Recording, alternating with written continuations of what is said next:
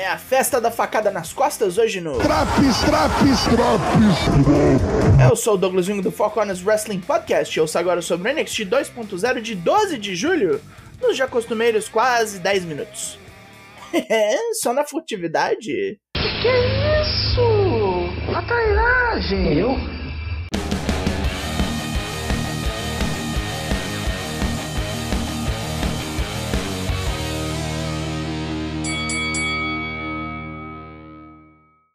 Recapzinho de alta velocidade do Great American Bash abre nossos trabalhos.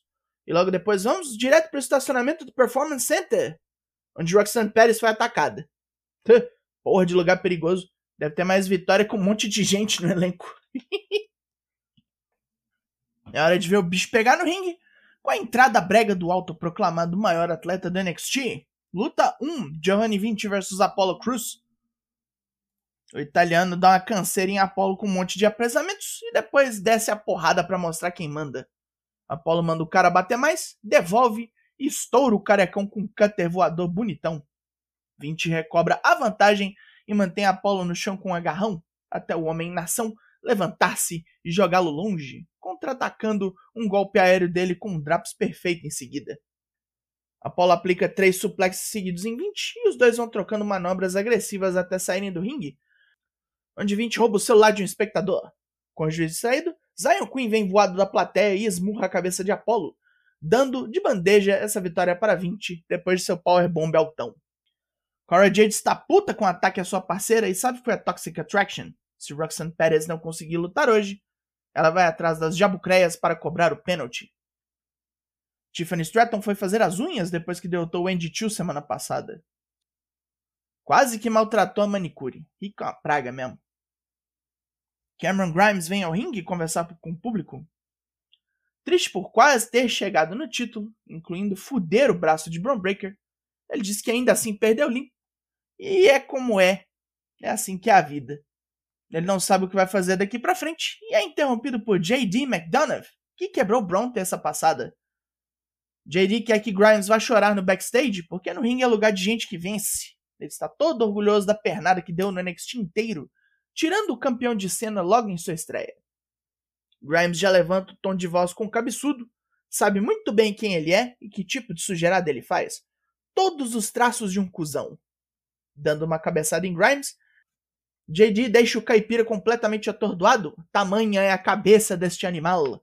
Mas o ex-campeão norte-americano dá-lhe um apavoro e o expulsa do ringue no berro. A Diamond Mine reassiste a luta da semana passada, com os Creeds dando dicas para Damon Camp melhorar. Roderick Strong vem puto e culpa Camp pela derrota, decidindo castigá-lo numa luta um contra um na próxima terça-feira. Ah, que babaca! De volta ao ringue. Luta 2. Kaden Carter vs Tatum Paxley. Paxley tenta frear Carter com catch, mas toma na tarraqueta e é chutada até altas horas. A Nile vem correndo dar umas dicas, que isso tem efeito quando Paxley usa a velocidade da ninja contra ela mesma, fazendo ela bater no corner e desferindo um neckbreaker em seguida. Carter revida com uma chave de pernas bem louca e Paxley chora para chegar nas cordas. Tendo que largar o apresamento, Carter vai buscar o oponente para bater mais, só que toma um guillotine choke que vira um roll-up. Deram certas dicas, né? Joe Gacy surge no telão para dizer que seus druidas estão confortáveis em se revelar ao mundo e semana que vem saberemos quem são as duas marmotas encapuzadas. Gacy ainda renomeia sua facção. Ele e os druidas agora são das Schism. A Cisma. Tem um arco de X-Men com esse nome, eu não gosto nem de lembrar. Brooks Jensen e Josh Briggs estão com um burro na sombra desde que ganharam os cinturões de tag do NXT UK e estão comemorando em seu habitat natural, o boteco. A Pretty Deadly chega vestida de cowboys para encher o saco. Briggs e Jensen são desafiados pelos Michês avisam aos dois que eles vão ter que sair do bar brigando.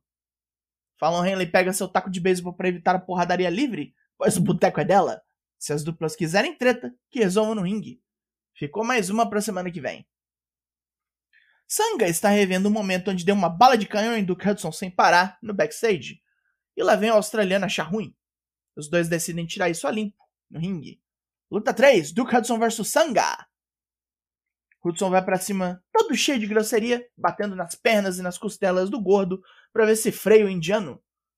Ele continua batendo e apela até para arrancar os cabelos do peito do cara.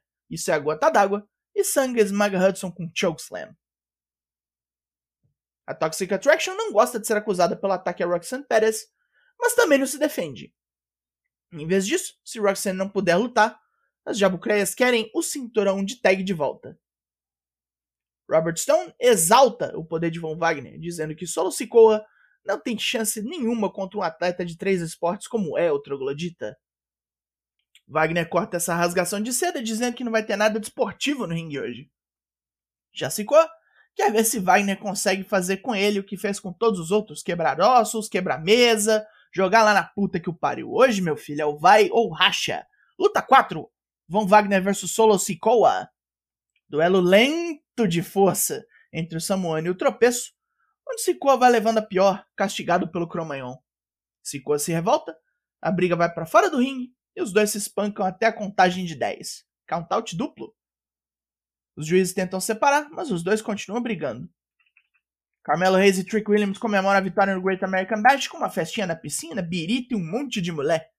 Referências a uma porrada de filmes. Já vimos esse segmento em outros lugares e feito melhor, para ser sincero. A Universidade Chase visita Londres, enquanto Andrew Chase grava uma propaganda. Vendo que no texto do discurso está escrito que a universidade é a sétima melhor do país, o Pachecão se irrita e demite o roteirista na hora. Lash Legend quica uma bola de basquete e diz que vai fazer o mesmo com Indy Hartwell. A australiana tem mais chance de achar um homem num aplicativo de namoro do que ganhar da toda ruim. Ela deixa a bola de basquete lá e um certo taco de beisebol vermelho para o implemento esportivo. Luta 5: Indy Hartwell vs Lash Legend. Legend começa batendo e fazendo Indy sofrer. Nós assistindo também. Alba Fire aparece com a bola de Legend na plataforma, distraindo a toda ruim para que Indy se, se estabaque das cordas num bote horroroso. Puta que pariu. Lash dá um hell up de dó, que é revertido para a vitória de Indy. Ganhou ela, mas perdeu todo mundo aqui. Fire escorraça Legend da área com seu taco de beisebol depois da luta. Nos bastidores, várias das mulheres do elenco feminino discutem quem atacou Roxanne Perez. Nada de útil acontece aqui. Solo Sikoa e Von Wagner passam pela área ainda brigando e destruindo tudo. A briga continua até o estacionamento na loucura. Finalmente separam os dois, mas Sikoa joga Robert Stone numa lixeira. Mais uma vez aparece um QR Code, dessa vez as letras O e C. Porra, será isso? Tony D'Angelo diz que hoje é dia do legadão da massa provar seu valor. Como? Fazendo sujeira para ele. Luta 6: Tony D'Angelo e Stax versus Idris Enofe e Malik Blade. Blade e Enofe piruetam para cima da máfia, que não se impressiona.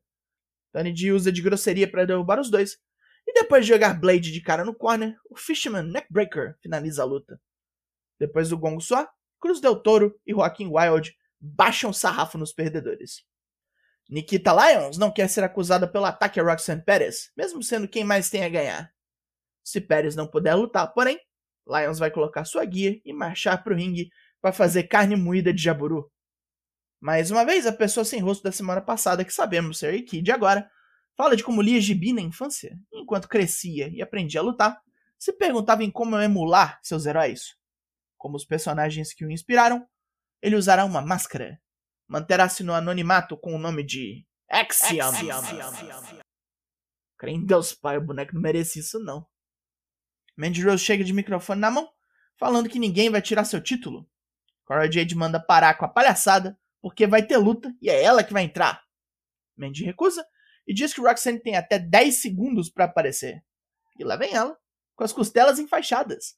Main Event! Luta 7, Roxanne Perez vs Mandy Rose, pelo título feminino do NXT. A pobre pupila de Booker T apanha loucamente, longe de suas glórias do Ring of Honor. Mandy arranca as faixas e maltrata a baixinha com as pernas. A reação vem e Roxanne pega Mandy fora do ringue com um mergulho. Ela ainda tem que se defender de Jesse Jane e Didi Dolin. E com as duas fora do caminho, ela acerta um Pop Rocks em Mandy. Ela joga a jabucreia para dentro do ringue, mas antes que possa voltar para bater mais, Cora bate nela com um cinturão de tags. Atordoada, a coitada toma um joelhão na cara e morre. Que salafrária! E ainda quebra o skate de criança na parceira. Puta que pariu. Olha essa micro salafrária, bicho. Que putaria!